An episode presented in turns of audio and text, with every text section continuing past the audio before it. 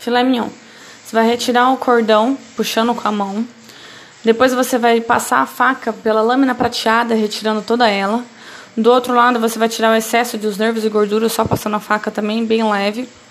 Você vai dividir o, o filé mignon em cabeça, corpo e rabo. Na cabeça, dependendo do tamanho, você já consegue cortar o Chateaubriand, que é um corte de 6 dedos, aproximadamente 400 gramas, para duas pessoas. Depois tem o tornedor, que são 3 dedos, 200 gramas, que é o mais nobre do mignon. Depois o corte de um dedo e meio, que é o medalhão, que são dois por pessoa. Depois você pode cortar em peças mais finas, que é o escalopinho, três por pessoa, e geralmente levemente batidos. Depois você pode tirar é, peças finas, chamado de picata, e também bater. E no final você pode usar qualquer parte dele para fazer uma peça grande que chama paillard, que é batendo ele até ele ficar um bife bem fino. É isso, limpeza e corte.